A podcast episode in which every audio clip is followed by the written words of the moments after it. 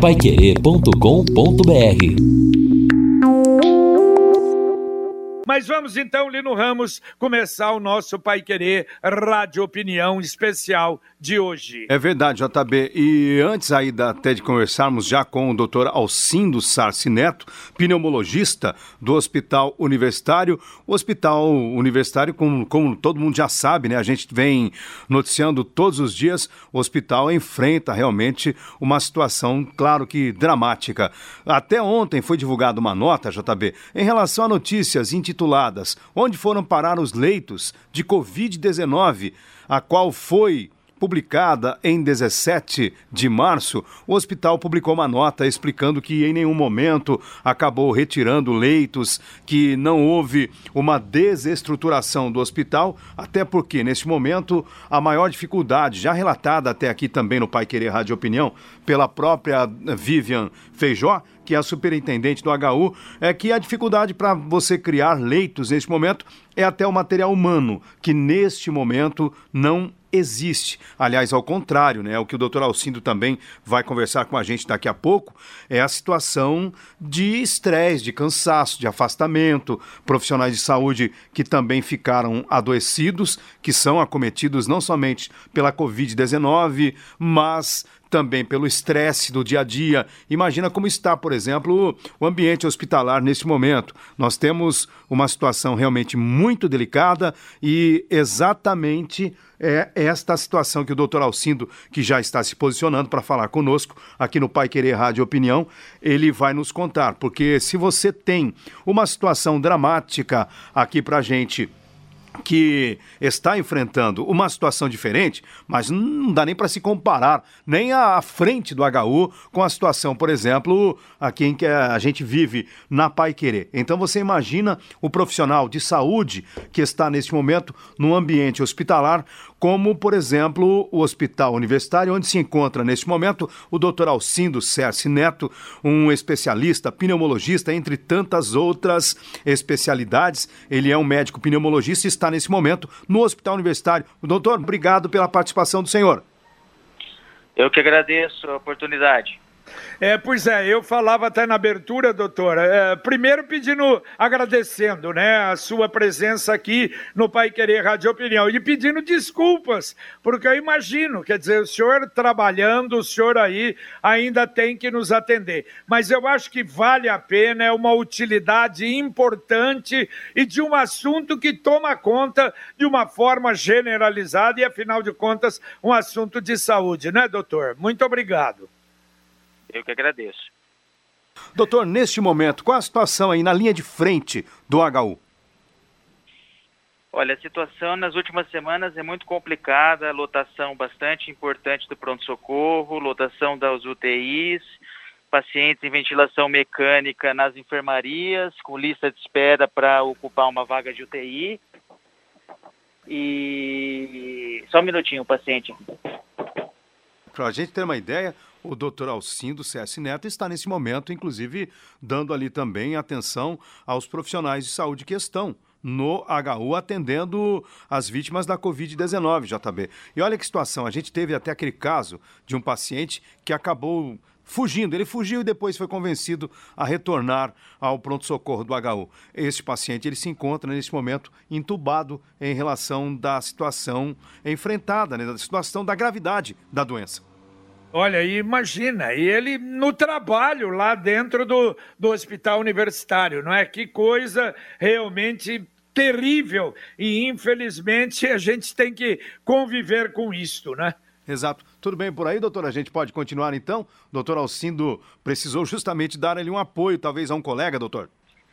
Não, não, tá tudo certo. Aqui é um paciente que estava quase caído. Mas vamos lá. Mas então, então doutora, uh, o senhor estava falando da situação. Agora, o que eu acho importante, como informação técnica de um médico, um ano da pandemia, houve muitas mudanças, por exemplo, em relação ao tratamento, em relação àquilo que vocês faziam lá atrás, há um ano atrás, e depois dessa experiência hoje? Houve muitas mudanças, muitas modificações. No começo da pandemia, nós achávamos que alguns medicamentos poderiam ser eficazes para o tratamento. Isso já se descartou ao longo dos estudos, né? Outros medicamentos, como dexametasona, corticoides, anticoagulantes, oxigênio, eles foram sendo confirmados como mudantes, é, mudando o prognóstico da doença, né? O tipo de cuidado, o tipo de ventilação, a gente foi aprendendo com a pandemia. Doutor, e as variantes da, da, do coronavírus, eles apresentam para o paciente um quadro mais grave, um quadro mais demorado e por quê? Bom, é importante entender que as variantes são modificações que acontecem no vírus e elas sempre acontecem quando a replicação viral é aumentada na sociedade, nas pessoas. Ou seja, quanto maior o número de casos que a gente tem ativos, maior a chance da gente ter variantes. E as variantes elas são modificações ali nos vírus que tornam os vírus mais mais é, infectivos e com quadros mais graves, geralmente em faixas etárias diferentes. Então, isso que acontece. É, a gente tem, tem dado, doutor, toda manhã no Jornal da Manhã, a gente apresenta né, o que aconteceu em 24 horas em Londrina. E a gente tem observado a mudança, por exemplo, nos casos letais da, das idades em relação ao que aconteceu lá atrás. Isso hoje é uma realidade? Sim, sim, isso é uma realidade. A gente já vem observando há alguns meses, né? Isso pode estar associado a dois fatores diferentes. Primeiro, ao tipo de vírus que está circulando em Londrina, que é o B117 e provavelmente o P1 também, que é de Manaus. E também porque talvez as faixas etárias mais jovens são aquelas que mais se expõem à transmissão, né? Seja pelo trabalho, seja por aglomerações, enfim. Existem essas duas possibilidades. E a média dos pacientes internados também hoje ela é menor do que lá no início da pandemia? A média de faixa etária? É, exatamente. Isto, é menor sim. É, no início a gente estava habituado a ter a grande maioria dos pacientes acima de 60 anos. Hoje a realidade é bem diferente, né? Nós temos casos mais graves, em torno de 40 anos de idade, 35, 50, e o número total de pacientes nessa idade também aumentou bastante. Agora, agora, doutor, há uma informação, não sei se é correto ou não, que exatamente o tratamento para essas pessoas de menos idade, ele é mais, ele seria mais prolongado, mais demorado. Isto é uma realidade? É, não, não, não. É, isso depende de cada caso. Ah, quer dizer que os jovens, por serem jovens, não levam mais tempo para a recuperação do que uma pessoa de idade. Então, é, isso daí é outra mudança também que a gente vem observando, tá? É, cada caso é diferente. Nós temos idosos, por exemplo, que têm um tempo de internação mais restrito ou menor, e bastante jovens também que podem ter um tempo de internação prolongado. Tá? Isso depende de respostas do próprio paciente. E daí a gente não tem ainda cientificamente uma explicação para isso, doutor? Não, como eu disse a você, a gente está aprendendo com a pandemia, né? Com a uhum. pandemia uhum. e com as variantes. Exato. Agora, doutor, uma outra coisa também que a gente tem visto, e claro, de amigos que relatam, os sintomas são muitos, é uma coisa impressionante a diferença de comportamento de sintoma de uma pessoa para outra, não? Sim, sim, os sintomas são variados, é, são não dá para prever quem vai ter qual sintoma ou outra, e mais ainda a gente tem a predominância dos quadros gripais, né? Então a gente tem assim pelo menos sintomas alguns gripais, mesmo que leves, como rinorreia. E os segundos sintomas são sintomas de perda de olfato e paladar. Terceiro, sintomas gastrointestinais, como diarreia, por exemplo. Mas ainda o grande predomínio são sintomas respiratórios. E há também, doutor, aqueles pacientes que sofrem quadros de doenças renais. Nestes casos, a situação ela é considerada grave? Você diz nos pacientes que já são é, que renais é, é, crônicos? É, isso, exatamente. Aí o vírus ataca o rim do, do, do cidadão, do ser humano, né? É, na verdade, o que acontece, na segunda fase da doença e da terceira, você tem uma infecção sistêmica. Todos os órgãos são acometidos. Os pulmões, os rins, os fígados, o fígado, na verdade, né? Então, o rim é um órgão predisponente. Então, você tem muitos pacientes que evoluem com sequelas renais e necessidades de hemodiálise. Mas não porque o vírus tem um tropismo renal, é porque ele causa uma doença sistêmica muito grave. Agora, doutor, quando chega no, no, no, consultório, chega no hospital, um paciente com sintomas, quais são aqueles sintomas que preocupariam mais em relação à diferença né, de um ou de outro? É o problema do pulmão? É o problema do cansaço, da respiração? Olha, na verdade, a gente. qualquer sintoma pode evoluir com sintomas respiratórios mesmo um paciente que tenha só um quadro de rinorreia ou perda de olfato, ele pode evoluir para sinais de cansaço que são relativos ao acometimento pulmonar, por exemplo, ou até acometimento muscular. Então não dá para a gente fazer um paralelo de sinais mais graves ou menos graves, né? Na minha opinião, todo paciente com diagnóstico de COVID, ele é potencialmente grave. A decisão, doutor, de intubar um paciente, por exemplo, ela é complexa para o próprio médico? Sim, é uma decisão complexa, sempre foi, e agora ela é ainda maior, porque a gente vive com limitações de recursos, não só de ventiladores, mas também de recursos medicamentosos, de oxigênio, tempo de internação e o, o, próprio paciente, né, que às vezes tem medo da intubação e acaba sendo influenciado muito pela mídia. Então, é uma decisão extremamente complexa. Agora, doutora, a gente é, pelo menos ouvia uma percentagem muito grande de óbitos para pessoas em UTI, principalmente entubadas. Em relação agora a esse período, com a diminuição, é, ou pelo menos com o aumento de pessoas de menor idade, diminuiu essa percentagem ou continua muito alta? Nós não temos um estudo separando por idade. O que eu posso te falar é que o paciente que entra numa UTI, um quadro pulmonar grave, né, que a gente chama de SARA, é, ele é grave, independente da doença. A mortalidade global é de 40%. Não temos um estudo para individualizar, mas eu creio que se houver variação nessa mortalidade, numa faixa etária mais baixa, ela não vai ser muito diferente. O doutor, neste caso, como a gente pode entender o quadro dessas pessoas? Como o senhor disse, cada caso é um caso. A doença, então, ela não, não tem um padrão científico?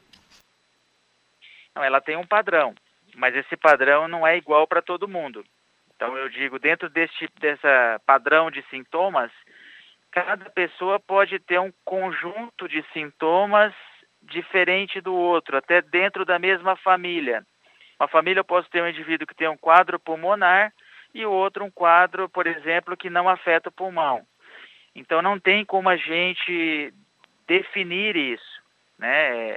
Isso acontece já há algum tempo e a a pergunta que todos querem saber é quem é o paciente que vai complicar. Se a gente soubesse isso, poderíamos minimizar muito a pandemia, mas a gente não sabe. Quer dizer, depende do comportamento dele ali. Ele pode evoluir para uma melhora, como pode evoluir para um quadro mais grave, mais complicado. Eu não diria do comportamento. Depende da resposta individual.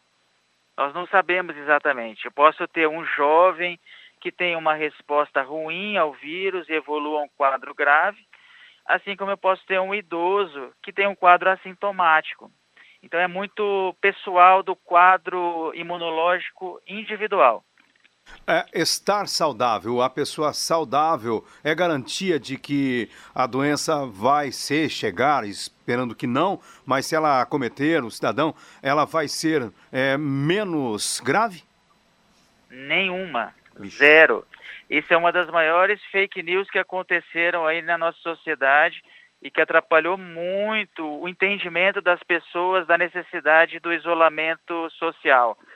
É, não, a, o quadro de rigidez prévia ou de idade, ele não é nenhum, é, nenhuma possibilidade, não há possibilidade nenhuma ou chance de eu dizer que ele não vai ter uma doença grave ou que ele vai ter uma doença menos grave. Perfeito. O doutor Luciano Feijó mandou o WhatsApp para cá. Transmito meu abraço ao doutor Alcindo, excelente profissional de grande valia no tratamento dessa dura pandemia. E ele até diz: Eu gostaria de aproveitar a presença dele aí para deixarmos bem claro essa situação, que não existe especificamente, acho que me parece isso, um tratamento precoce é, dessa doença e que essa discussão não leva a nada, doutor. Sim, doutor Luciano foi um dos heróis aí que abandonaram seus consultórios cirúrgicos e abraçaram a pandemia salvando pessoas. E ele tem razão. Nós precisamos, nesse momento, entender que o tratamento que nós temos é a vacina. E o isolamento social e a redução da circulação do vírus. Claro que de uma maneira inteligente, sem asfixiar a economia, mas nós não podemos passar a mensagem de que um medicamento que não foi comprovadamente eficaz, pelo contrário, que às vezes é ineficaz, que ele possa ser algo que libere você para ter a vida normal. Todos nós estamos passando por isso juntos.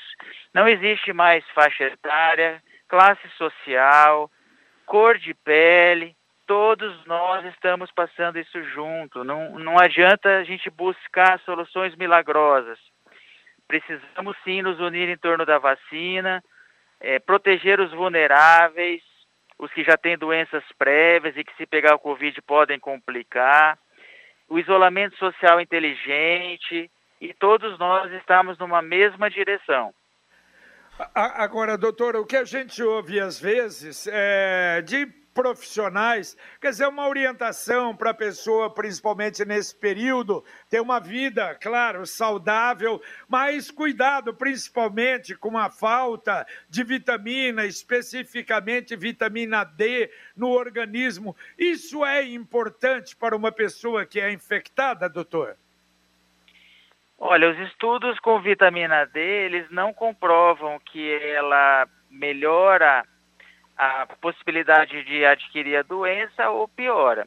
Eu penso o seguinte, toda reposição de vitamina, ela é bem-vinda. Se você não conseguir ter uma alimentação que reponha, não há problema nenhum, não vejo problema nenhum.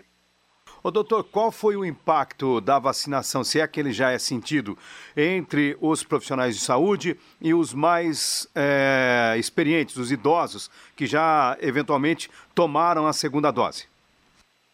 Olha, no Brasil nós não temos isso ainda.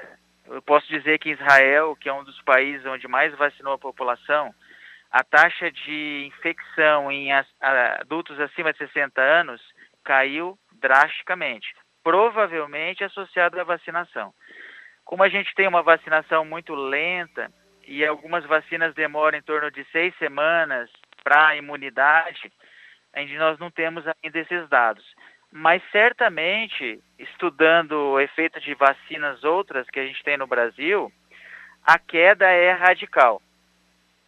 Quer dizer, o importante realmente é aquilo que o senhor falou, quer dizer, nós temos de preferência, não é? quanto mais pressa, melhor sobre a vacina. Uma outra coisa que a gente tem observado, já fizemos várias entrevistas é, com, com espe pessoas especializadas no tratamento, por exemplo, de, de sequelas, e que me parece também, em alguns casos, são sequelas graves. Eu tenho um amigo também seu colega pneumologista, ele diz, JB, eu chego a atender às vezes a família inteira que saiu de uma Covid, mas que continua com problemas respiratórios. Esse problema é sério, doutor? É sério. Esse é o problema mais social que a gente tem porque nós vamos ter, além dos doentes e das mortes, a gente vai ter uma legião de pessoas que vão ter sequelas. Isso que nós estamos falando só das sequelas físicas, musculares, pulmonares, que não tem uma relação direta, inclusive, com a gravidade da infecção inicial. Eu posso ter pacientes com sintomas bem significativos sem ter tido quadro pulmonar. E esses pacientes, então, eles vão precisar de um tempo maior de reabilitação, eles vão demorar mais a voltar às suas atividades, ao emprego. Então, é um problema que a gente tem que tratar de forma bem séria, a médio prazo. Isso sem contar também das sequelas psicológicas que os profissionais de saúde e os próprios pacientes vão ter, que é o que a gente chama de quinta onda do Covid, né? esse trauma, esse tipo de atendimento de guerra que nós estamos sendo submetidos, de escolha de pacientes mais graves e menos graves, é algo terrível, devastador para qualquer profissional de saúde. Por isso que eu sempre falo, eu peço a todos a compreensão. Se puderem, fiquem em casa, nos ajude, porque as decisões dentro do hospital são bem difíceis para todos nós. Eu imagino, doutor, vocês especialistas, em determinado momento, tendo que optar por intubar uma pessoa e tomara que não chegue aquele momento em que seja preciso escolher alguém para fazer isso, não é? É, esperamos que isso não aconteça, sinceramente, porque algumas variáveis já entram na nossa decisão, como eu disse inicialmente, né? se tem respirador, não tem respirador, ah, não tem, vamos esperar mais um pouco, vamos tentar com oxigênio, tem bloqueador neuromuscular, não tem bloqueador neuromuscular. Então são, são variáveis que entram na decisão que nós não tínhamos antes. Graças a Deus, o hospital universitário ainda tem todos o rol de medicamentos que a gente precisa e de oxigênio, que a gente agradece bastante a gestão. Mas mesmo com uma excelente gestão, se o número de casos subir muito rápido, de forma muito aguda, certamente lá na frente nós teremos problemas. Agora, doutor, é, a gente ouve muito isso e de amigos até, olha, eu graças a Deus, eu, eu te, tenho Covid, mas o pulmão atingiu só 30%, um outro 50%, um outro 83%. Essa percentagem, quando ela é dada, isso significa realmente um agravamento ou nem sempre? Nem sempre. Ah. Depende. A percentagem depende muito da fase que você está da doença. Por exemplo, alguém com um comprometimento de 20% no sexto dia de infecção ou de sintomas, ela pode ser até mais grave que o indivíduo que tem 75% lá no 15º dia de infecção. Então, tudo é muito relativo, não é o número ou acometimento na tomografia que define qual vai ser o tratamento.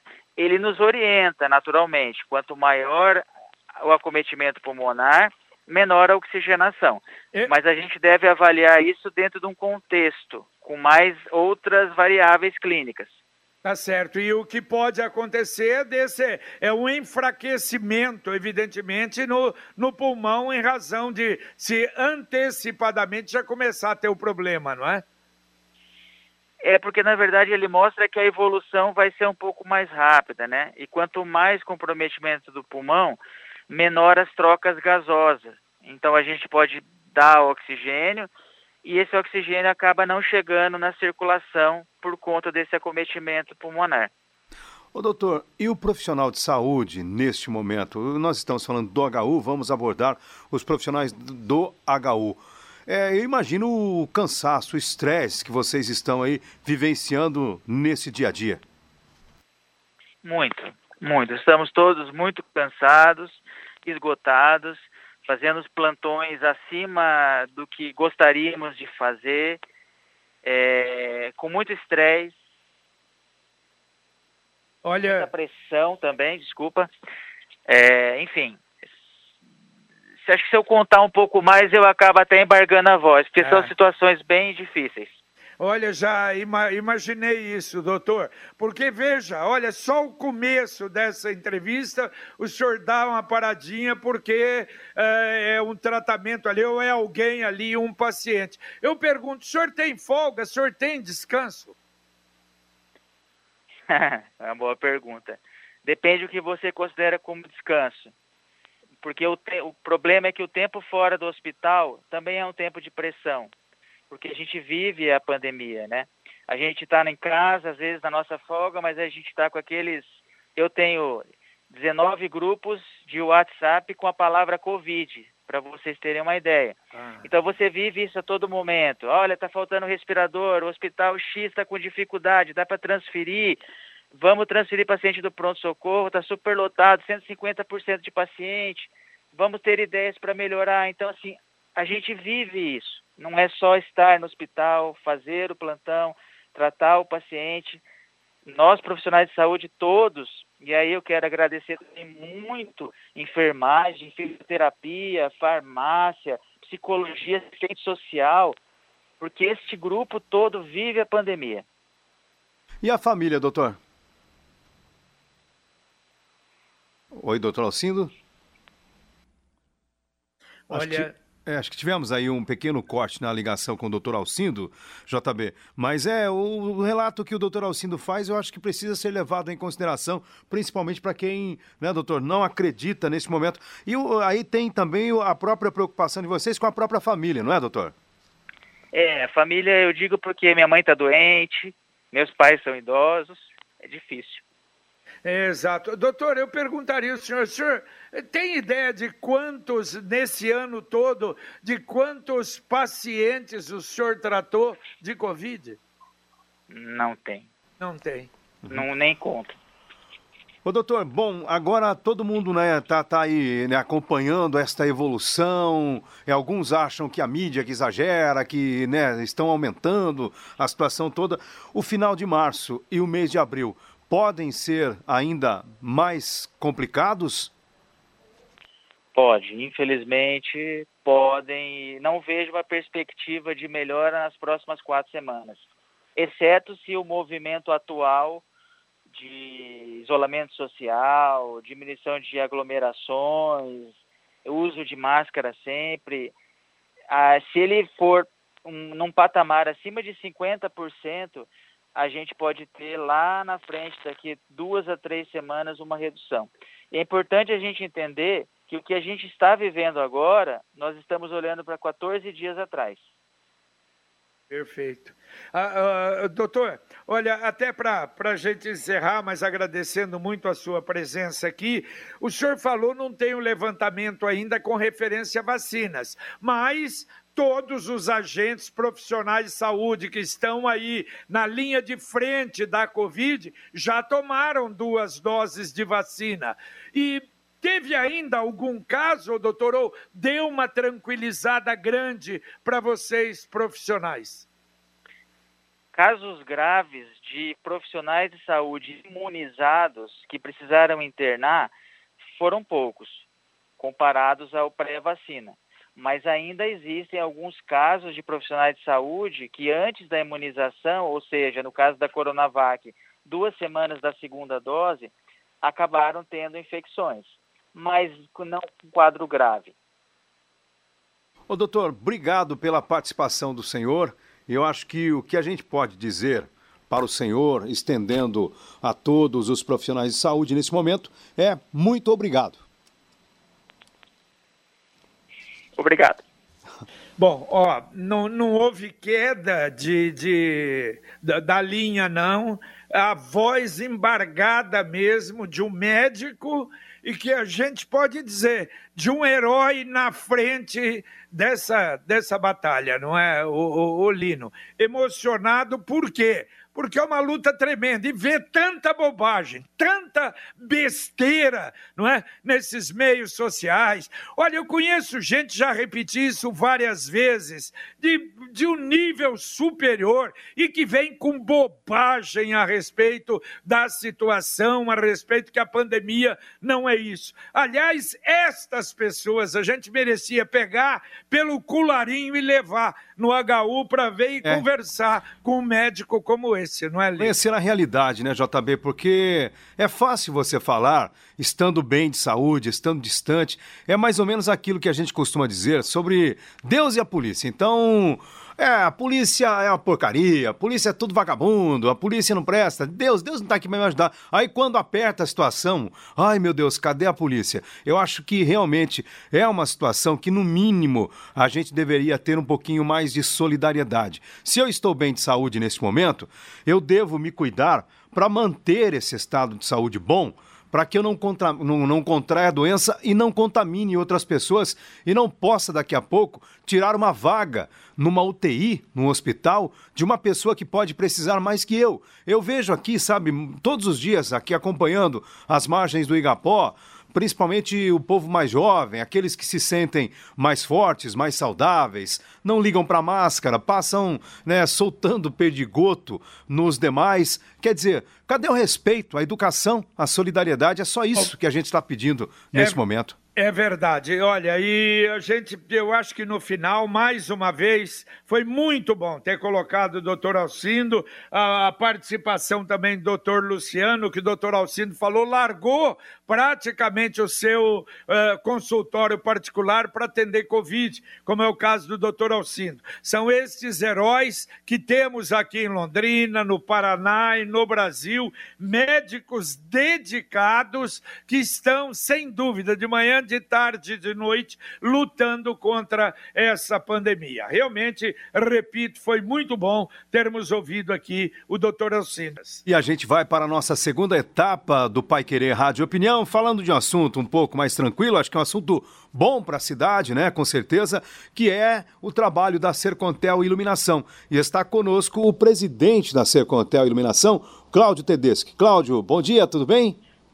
Bom dia, bom dia a todos os ouvintes, bom dia meus amigos, JB, Lino, é sempre uma alegria estar com vocês. Pois é, e vamos falar hoje. Aliás, eu tenho a impressão que uma vida um pouco mais tranquila, né? Pelo menos em relação a tudo que cerca a Sercontel Iluminação. Bem diferente daquilo que você vivia com a Sercontel Comunicação, não, o, o Tedeschi? Certamente, porque ali realmente era emoções, fortes emoções todos os dias, né? Realmente a companhia estava numa situação bastante difícil, né? Quando a gente assumiu e precisava de uma decisão urgente, né? Ela vinha se derretendo praticamente, né? E precisava de uma solução urgente e graças a Deus, né, JB, a gente conseguiu uma solução que eu acho que foi uma excelente solução para a cidade de Londrina. Cláudio, neste momento, como está a expansão da iluminação em LED na cidade de Londrina?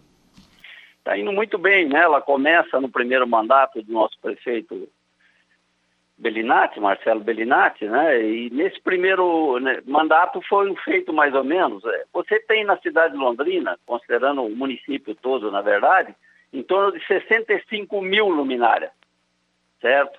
Dessas 65 mil, 24 mil, mais ou menos, em torno disso, foram substituídas ainda no primeiro mandato, até dezembro do ano passado.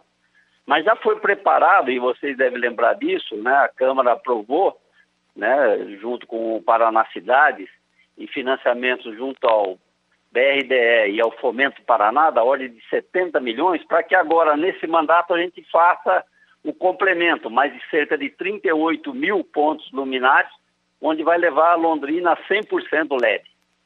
Pois é, e exatamente isso. Como é que está esse processo? Porque eu me lembro, nós falamos sobre isso, a Câmara aprovou, acho que foi no final até da, da gestão passada, mas de lá para cá não se falou mais nada sobre isso. Está em pé, continua em pé. Em que ponto nós estamos, Cláudio?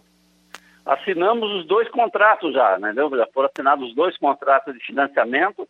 Então nós estamos já nos preparando para os próximos dias, próximas semanas, a gente realmente detonar esse processo, que é, deve ser implantado em torno de 36 meses, em torno de mil luminárias todos os meses, né, que vão ser executadas pela própria Sercontel Iluminação.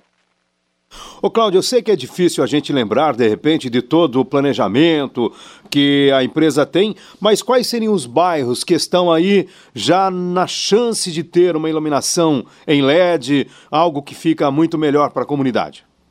Ô Lino, é 100%. Ah, é, nós legal. Vamos fazer todos. Nós vamos chegar a Londrina 100% LED em, em 36 meses. Esse é o projeto que foi assinado já, né, já foi assinado pelo prefeito, pelos órgãos também financiadores. Nós só estamos acabando detalhes realmente do planejamento para que a gente comece mês a mês a executar. Então, todos os bairros vão ser atendidos, todas as vias públicas vão ser atendidas, tanto na iluminação que a gente chama mais de rua ou de avenidas, quanto das ornamentais, em que você prevê a iluminação de viadutos, de parques, de você de fundos de vale, de órgãos é, públicos, museus, etc. Agora, eh, a gente, bom, eh, sabe, se falou muito sobre o saldo, não é, da taxa de iluminação. Esse saldo ainda existe? E outra coisa, esse financiamento que será feito no Paraná Cidade, também os recursos virão através para pagamento da taxa de iluminação? É uma maravilha isso aí, porque é o que a gente chama de COSIP, essa taxa, né, que vem na próprio boleto da, da luz, que é para iluminação é, pública, ele praticamente com a mudança que você faz do vapor de sódio, de mercúrio, etc., para o LED, ele se autofinancia. Essa é a maravilha do projeto, porque você reduz, só para a gente ter uma ideia, em termos de consumo de energia, pode chegar até 40% do que você pagaria com a iluminação tradicional. Por quê? Não é só o consumo de energia, mas também essas é, luminárias são luminárias inteligentes em que você pode controlar a luminosidade, a luminosidade dela à distância, que a gente chama de telegestão, que também nós já estamos aplicando em alguns lugares, e para verificar realmente a eficiência disso. Então, ela é autofinanciável, essa que é a maravilha. Você conseguindo os financiamentos, a própria diferença entre que você estava cobrando da COSIP e agora a queda, principalmente do consumo de energia elétrica, ela paga todo o financiamento que está sendo adquirido. Legal. E neste contexto, vocês têm uma ideia de quantas luminárias ou quantas lâmpadas em LED já foram in instaladas em Londrina? São em torno de 24 mil já instalados. E a instalar o total do parque 65 mil. Então falta em torno de 38 a 40 mil luminárias para serem substituídas que estão nesse programa que a gente está comentando.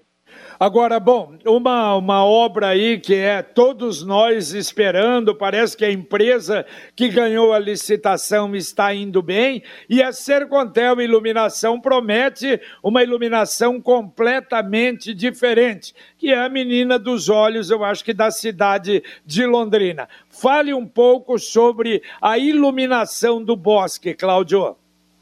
Exatamente, lembra? Era uma demanda antiga, principalmente do pessoal que frequentava ali e até da catedral, porque ali no fundo da catedral moram, né, vários párocos moram ali, tudo, e eu lembro que até nasciam, ainda quando eu estava nascido, eles iam pedir para que a gente solicitasse uma, porque realmente você, aquela quantidade de pombas, etc., por causa da escuridão, e também a questão da, da presença de pessoas não desejáveis, de marginais, inclusive naquele local, era um problema enorme para Londrina, né? em um local tão importante, tão histórico para a cidade. Né? É, o Colégio então, Mãe realmente... de Deus também, né? Exatamente, Mãe de Deus, ali você tem todo um setor onde você tem, necessita né, do, do, do, de uma providência, era urgente. E realmente esse projeto está andando agora, que a gente está fazendo, entendeu? Vai remodelar tudo e vai permitir uma iluminação em que você diminui é, radicalmente todos esses problemas que nós estamos colocando. A Sercontel Iluminação vai bem financeiramente? Muito equilibrada. Ela tem seis anos, né? Uhum. Uma, uma, empresa nova, tem apenas 60 funcionários. Né? O que o próprio JB tinha, tinha comentado, da, eu saio do, da, da, da Telecom, em que ele tinha um problema enorme, né? E você vai para uma empresa que, é, por enquanto, é uma delícia, porque ela está bem estruturada um pessoal bastante jovem, né, muito dedicado a, ao, ao, trabalho, né, que a gente mesmo é que vai executar todo esse, todo esse trabalho, e ela é muito equilibrada, eh, economicamente ela está bastante equilibrada, e com essa perspectiva desse projeto de médio a longo prazo, ela deverá se perpetuar. E a gente já está trabalhando é, na possibilidade de você prestar serviço também para as cidades da região. Por quê? Porque para esse projeto Grande Londrina, eu vou ter que constituir um parque de equipamentos e de máquinas bastante robusto. E aí, depois de implantado em Londrina, nós temos condições de prestar serviço para cidades onde você tem o número de luminárias que não justifique você ter um parque de, de máquinas para manutenção. Tá certo. Voltando um pouco ao bosque, você falou uma coisa, que uma iluminação que vai diminuir é, tremendamente o número de, das aves ali. Isso, evidente, em razão de, de ter um aumento da iluminação. É, houve algum estudo ou alguma comprovação em algum lugar que isso tenha sido feito, mais ou menos nas características de Londrina, para resolver o problema ou não, Cláudio? Foi, lembra que houve uma polêmica muito grande com relação às pombas. Eu acho que vocês devem, vocês mesmos participaram dessa polêmica. Na época, a Embrapa participou e fez um estudo onde ela viu que o seguinte, aquelas aves em geral são migratórias, elas estão normalmente na zona rural, né, comendo os grãozinhos que você tem das plantações na zona rural, e à noite elas migram para o bosque para dormir. Você tendo uma iluminação mais robusta, é, você dificulta essa migração, entendeu? Porque não é confortável para a água. Então isso foi um estudo que realmente lá atrás, eu acho que deve, vocês devem se lembrar disso, foi discutido, acho que muito, se não me engano, na administração ainda do Barbosa, se não me engano, entendeu? Mas acabou ficando sem solução. E realmente essa solução da iluminação mais ostensiva do bosque, ela tem um impacto direto nessa migração das aves. Exatamente. É, é, a gente sabe também, não é, a retirada de algumas árvores de lá, não é, principalmente árvores não nativas. Mas existe uma diferença do que está sendo instalado no bosque em relação a outras praças de Londrina? Quais seriam essas diferenças, se houver? É, fundamentalmente, cada projeto de praça ou do bosque não é diferente, ou de fundo de vale hoje, nós temos uma, um departamento que faz o projeto, inclusive é, utilizando tecnologia de drones, etc., para que a gente, para cada lugar, dê uma solução específica, que é para característica daquele local e para resolver um problema daquele local. Então, o bosque não foi diferente, entendeu? Foi projetado já uma iluminação de tal maneira em que vise realmente minorizar os grandes problemas que você tem lá. Exato. E tem um período para terminar ou vai terminar junto com a obra da empresa aí do interior de São Paulo? Não, ela deve terminar junto com, com, com a obra. Acho que nas próximas semanas a gente já tem concluído. Já está concluído cerca de 40%. Então, mais algumas semanas, se Deus quiser, a gente está concluindo essa obra. Nós também estamos fazendo uma obra interessante no entorno do Arthur Thomas, lá do parque, né, para iluminar o entorno dele, que está muito escuro também. Né? Estamos fazendo várias praças, que está sendo comandado principalmente lá pelo planejamento, que une várias ações nas praças públicas, né? não é só iluminação, mas são várias ações, é, que está sendo comandado pelo secretário de Planejamento, o Canhada. Está indo muito bem também, se você verificar, quase todas as praças, principais praças de Londrina, vão ter uma intervenção também, não só de luz, mas mais ou menos completa. A Sercontel Iluminação enfrenta problemas com vandalismo? Enfrentamos. Esses dias mesmo nós tivemos um problema naquela ligação que você tem ali da Saúl Elquini, que vocês conhecem ali, que é, passa perto da Atlas, Schindler e da Dixitoga, que vai para Ibiporã. Os caras realmente atiraram, acho que durante a noite lá, umas 40 luminárias, atiraram nas luminárias lá e nós tivemos que fazer a substituição. É, ali já mais de uma vez, né? A gente fazia reclamação e recebia essa informação, lamentavelmente. E uma outra coisa, Cláudio, a ampliação da Sercontel Iluminação, pegando, fazendo negócios com outras cidades. Isso está em andamento? Não só está, que está no nosso radar. E mais uma coisa importante, JB, porque quando você coloca o LED, você verifica o braço dele vai quase no meio da rua, diferente da outra iluminação tradicional que ficava ali próximo ao poste. Esse braço ele pode ser utilizado para você instrumentar câmaras inteligentes, onde você trabalha com cidades inteligentes. Você praticamente vigiando a cidade inteira na área de trânsito e na área de segurança, principalmente. Mas você pode até ampliar para a área também de, de obras, etc. Então, a gente também pode ser um instrumento, né?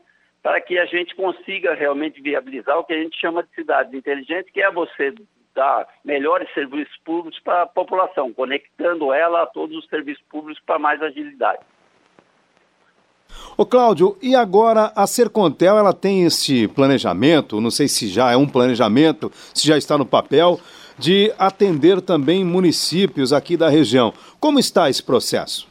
É isso que eu acabei de comentar. Como para essa esse grande projeto que vai chegar a LED 100%, eu estou renovando todo o meu parque de máquinas e de equipamentos, eu depois que terminar isso aí, eu, vou, eu que vou realizar a coisa. Eu vou ter uma certa folga na, na, na utilização dos equipamentos, e aí fica fácil para cidades como Urbara, principalmente, é, Ibiporã, Cambé, Rolando, enfim, num, num, principalmente num raio de até 50 quilômetros, que eu possa atendê-los também. Já é, pedidos? O número de, de luminária às vezes é meio pequeno, não justifica eles terem esse parque de máquinas. Então a ideia é que a gente preste serviço. Eu já tenho entrado em contato com esse prefeito da região para conversar com ele sobre isso. É, e um detalhe, eu acho que é importante é que é, há três anos passa com uma rapidez incrível, termina o trabalho em Londrina, bom, e daí? E a estrutura vai estar grande para esse trabalho nesse período, não é? Vai ter que contratar mais gente? Nós vamos procurar trabalhar com o pessoal que a gente tem hoje, entendeu? E se precisar um serviço a mais, a ideia é que a gente contrate terceirizado, entendeu? Para que você não crie realmente empresas que depois ficam inchadas e você aí tem uma dificuldade enorme, que a gente já viveu isso bastante na, na Telecom, que é você desmontar uh, organismos públicos que você cria, né? Depois de criado, para você desmontar pela legislação é, que você tem no Brasil, etc., é uma dificuldade enorme. Então, nós vamos fazer de tal modo em que a gente não incorra nesse erro. É, e depois, tem, depois tem um, teda, um detalhe, não é, Cláudio? Com a, a, a mudança da noite para o dia que a gente tem nas coisas hoje no mundo, daqui a pouco, daqui dois anos, três anos, a Sercontel Iluminação já está trilhando outro caminho, né? Exatamente isso. E, e hoje a gente está numa velocidade muito grande, né, JB, de mudança tecnológica.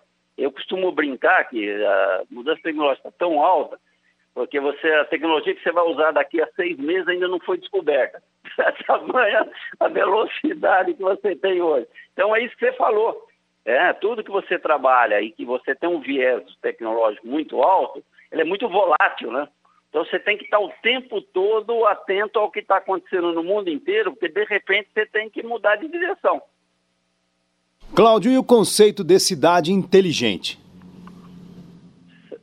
O conceito de cidade inteligente, eu para mim, não é nada mais, nada menos do que você conectar o, o cidadão ao serviço público de tal maneira que você consiga oferecer, entendeu, um melhor serviço público em todas as áreas.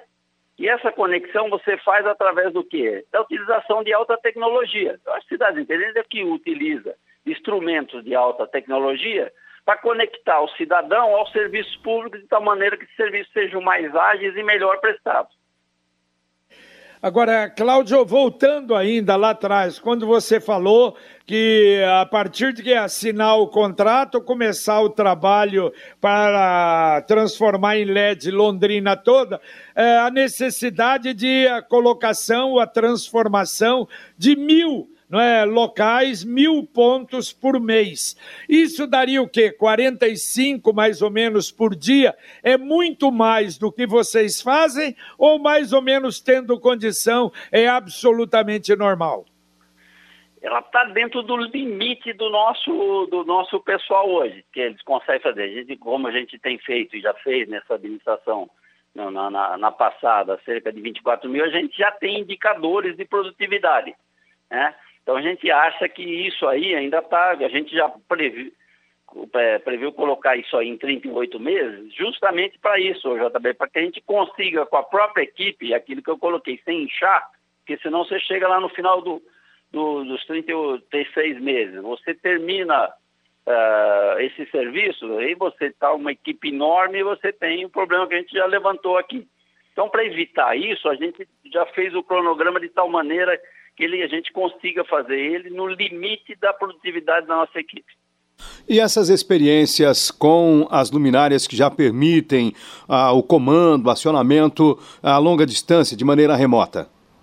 Exatamente, isso aí você faz com que você consiga ainda uma melhora ainda na, na, na, na principalmente no consumo dela, mas principalmente também na manutenção. Porque o que, que acontece? O LED, além da questão da, da energia elétrica, a durabilidade dele é cerca de, às vezes, três vezes maior do que vapor de sódio ou de mercúrio. Tem uma durabilidade maior. E, além disso, você permite, com a telegestão, que é um, um equipamento que você coloca junto com a luminária, e eu controlo a distância, eu controlo lá no meu centro de operações, luminária por luminária, a intensidade dela, que aí eu posso também otimizar o consumo dela durante o dia, colocando não só liga, desliga, liga, desliga e intensidade. Eu consigo fazer isso à distância e aí nós fizemos já as primeiras experiências na Santos Dumont, a gente instalou ali em torno de 120 luminárias já com esse sensor. Fizemos uma experiência em Lerroville e então, fizemos na Praça 7 de Setembro ali, nós já temos uma primeira experiência para sentir realmente a, qual é a vantagem que você leva, quais são os indicadores, mas a gente está chegando à conclusão que também se autofinancia a colocação disso aí entendeu? Porque os benefícios que ele tem, além do seguinte, queimou uma luminária, eu não preciso mais que alguém ligue na minha central. O espia lá na minha central já uh, indica que uh, teve problema na luminária, queimou, etc. Imediatamente a gente já vai fazer a manutenção. Agora, isso só colocado em algumas avenidas ou daqui a pouco toda a cidade poderá também ter esse recurso? Não, a ideia é toda a cidade, JB, porque ela também se autopaga, entendeu? Os benefícios que ela traz e o custo dela, você acaba, é, ela acaba se autofinanciando. É um outro fator importante também que a gente fez essa primeira experiência para ver realmente o nível né, de economia que você tem e a gente está vendo com satisfação que ela também se autofinancia. Cláudio Tedeschi, presidente da Sercontel Iluminação, muito obrigado pela sua participação e um bom final de semana. Obrigado, obrigado a todos os ouvintes, meus amigos, Lino, JB. É sempre uma alegria estar com vocês aí. Um bom final de semana para todos. Para você também. Muito obrigado, Cláudio. E é muito bom ouvir isso, não é, Lino? Porque a gente estava até, eh, não sei, com o um pezinho atrás. Será que houve, não é? Ou está havendo um recuo, principalmente nesse caso, não é? Daquele contrato assinado que vai, ele mesmo vai se pagar com o trabalho feito para iluminar Londrina inteira de LED. Então, já demos a notícia aí, uh, essa semana, ou segundo consta, nessa ou na próxima, deve ser assinado o contrato para o início do trabalho. Aliás, o contrato já foi assinado para iniciar esse trabalho da instalação de mil LEDs por dia na cidade de Londrina, que será uma maravilha, hein, Lino? Exato. Você percebe a diferença, JB? Quando está chegando, por exemplo, aqui da região sul da cidade, você vem, está chegando em Londrina e à direita ali tem União da Vitória. Foi um dos primeiros bairros, inclusive, a receber a iluminação em LED. Aí de longe você já percebe a diferença daquela região do União para outras áreas da cidade. É uma diferença realmente muito importante, significativa. Brutal. Aqui Exato. de cima do meu, do meu apartamento, oitavo andar, eu vejo a Belo Horizonte, maravilha, e olho de um lado a Tupi, do outro lado a Sergipe, que não tem LED. Sim. Quer dizer, uma diferença grande. Mas, Lino, olha, antes do encerramento, eu estou até agora, é, quer dizer, com aquele, aquele nó no eu peito também. de ouvir o doutor Alcindo. Olha, JB, eu até conversei aqui é, no, nos bastidores né, com o é. Luciano. Eu falei, poxa vida. Não caiu é, a linha, é, não. Não exatamente, caiu a linha mas... quando você perguntou Sim, sobre a família. Exatamente. Aí, quando, lógico, a gente só tinha e só tem essa palavra para todos esses profissionais de saúde, que é a palavra de gratidão. Exato. E aí eu percebi que ele se emocionou, você se emocionou, falei, e agora? O que, que eu faço? Realmente a gente fica nessa situação e olha, esperando, quem sabe, que a gente possa, com esse trabalho, com essa insistência, ter conscientizado meia dúzia de pessoas. Né? Olha, Acho que se já é. conscientizou uma pelo É, menos exato. desses que ficam aí espalhando besteira, bobagem, fake news a respeito da pandemia. Eu acho que se ouviram o doutor Alcim, e se não ouviram, ó, quem tem isso, vão ouvir. Hoje às 18 horas Sim. nós vamos repetir o nosso Pai Querer Rádio Opinião e dando uma demonstração, quer dizer, do trabalho, da dificuldade que esse povo tem e que, olha, a gente tem, como você falou, que cumprimentá-los e render homenagens pelo trabalho. Sem dúvida, eu acho que depois, quando estivermos num momento melhor, a gente precisa até pensar em prestar uma homenagem, em, sei lá, conceder um prêmio para esses profissionais de saúde que estão nesta luta incansável em defesa da nossa saúde. É verdade. Valeu, Lino Ramos. Valeu, JB, um abraço, bom final de semana. Para você também, valeu, valeu, valeu o programa de hoje. Paiquerê.com.br